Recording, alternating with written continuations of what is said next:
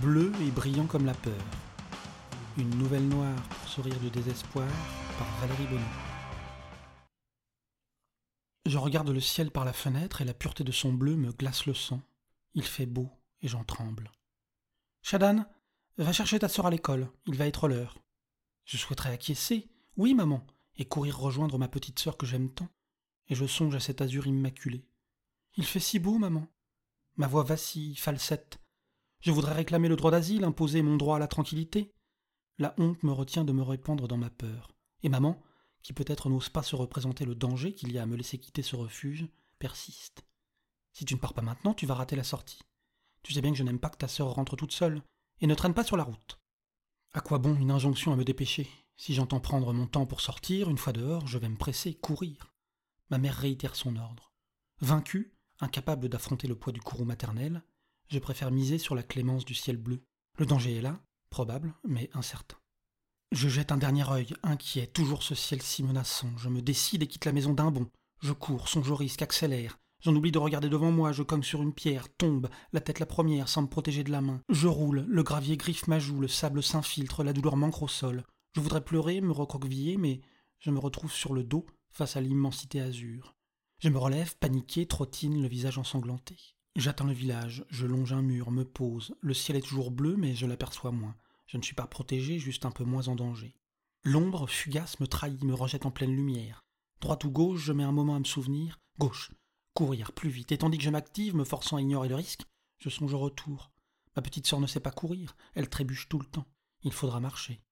J'aimerais la prendre dans mes bras, mais je ne suis pas encore assez fort. Tous les jours, je me muscle en faisant des pompes, je m'entraîne à sprinter, à couvert, pour gagner quelques secondes sur chaque trajet. Mais ce ne sera pas encore aujourd'hui. Aujourd'hui, la marche s'étirera, infinie. Et j'en veux à ma mère de nous imposer ce périple quotidien. La classe de ma sœur va bientôt fermer, comme la mienne il y a une semaine. Plus personne n'envoie ses enfants à l'école. Maman a tranché. L'instruction avant tout. Je ne veux pas d'ignard, d'inculte comme votre père. Et dans un regret, les yeux embués, elle avait ajouté Si seulement je pouvais vous apprendre tout ça à la maison, si seulement. J'atteins l'école presque sans m'en rendre compte. Juste à temps, je m'essuie le visage, ma sœur sort avec quelques enfants, cherche du regard son petit frère. Elle m'aperçoit, son visage rayonnant me réchauffe le cœur. Voilà un soleil sans danger. Elle court vers moi, trébuche, rit, se relève et se jette dans mes bras. Le temps de cette rencontre, les autres parents ont ramassé leurs proches et se ruent chez eux. Allez, Néa, on se dépêche. Elle me considère. Pourquoi tu saignes? Je suis tombée, rien de grave, viens. Elle saisit ma main, confiante. Son petit frère est venu la chercher. À treize ans, je suis son protecteur, une armée à moi tout seul. Il ne peut rien lui arriver. Nous reprenons la marche. J'accélère, mais elle rate un pas sur deux. J'en suis quitte pour piétiner à son rythme et stresser au mien. Le ciel menace de son azur. Zigzag, nous atteignons enfin la dernière ligne droite. Notre maison est un peu éloignée du village. Cela nous oblige à parcourir 700 mètres à découvert, sans un abri. La libération se rapproche, la survie est en vue, mais tandis qu'elle se montre, nous demeurons les plus vulnérables. Un vrai supplice. Perdu dans mes pensées, c'est Néa qui remarque. C'est quoi ce bruit, Shadan? Un bruit? Oui, un bourdonnement. Je lève la tête, balaye le ciel, m'arrête pour observer. Tout va trop vite, je ne repère rien, reprends la marche.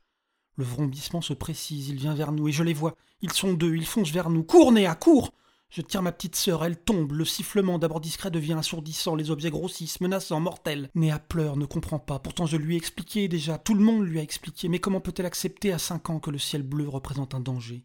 S'il te plaît, lève-toi, Néa Il est trop tard. Je lance un dernier regard à notre foyer. Maman est sur le perron, elle a entendu, elle a vu, elle se rue vers nous. Pourquoi? Elle mourra en même temps que nous. Elle éructe, elle court, elle jette des pommes de terre. Quelle folie il trône entre la maison et nous. La maison qui nous nargue à cent mètres de là. Je couvre Néa de mon corps. Ne bouge pas, Néa, ne bouge pas. Maman hurle. J'arrive, j'arrive Elle tombe, lance une dernière pomme de terre dans un réflexe. Et les drones fusent. Je vois les mitrailleuses pointer sur nous comme dans un rêve, avec une acuité surprenante. C'est fini. Le premier drone me frôle sans tirer. J'aperçois le second qui infléchit sa course, oblique vers maman. Peut-être vont-ils considérer qu'elle les a attaqués, à coups de pommes de terre Cinq, dix, quinze détonations. Un vacarme assourdissant, la poussière prend possession de ma mère dans le vent, le bruit et la fureur. Nous nous relevons pour courir en hurlant Maman Maman Les deux drones assassins s'élèvent, abandonnent le lieu de leur crime, foncent indifférents vers la ville. La poussière se dissipe peu à peu. Maman gît sur le dos. Elle rit. Elle rit de se savoir en vie, de nous voir en bonne santé. Elle rit et le rire devient dément, fou, malade, jusqu'à ce qu'il se transforme en pleurs. Nous nous couchons contre elle, puis tous les trois sur le dos, dans les bras de notre mère, nous observons le ciel. Ce n'est pas encore aujourd'hui que les Américains nous tueront, les enfants. Mais demain, maman, je demande avec inquiétude. Je sens son visage se détendre. Demain, nous ne risquons rien, il ne fera pas beau. Cette nouvelle est dédiée aux enfants tués par les Américains au cours d'attaques de drones. Entre 172 et 207 décès officiels, vraisemblablement plus. La plupart sous le règne du prix Nobel de la paix 2009.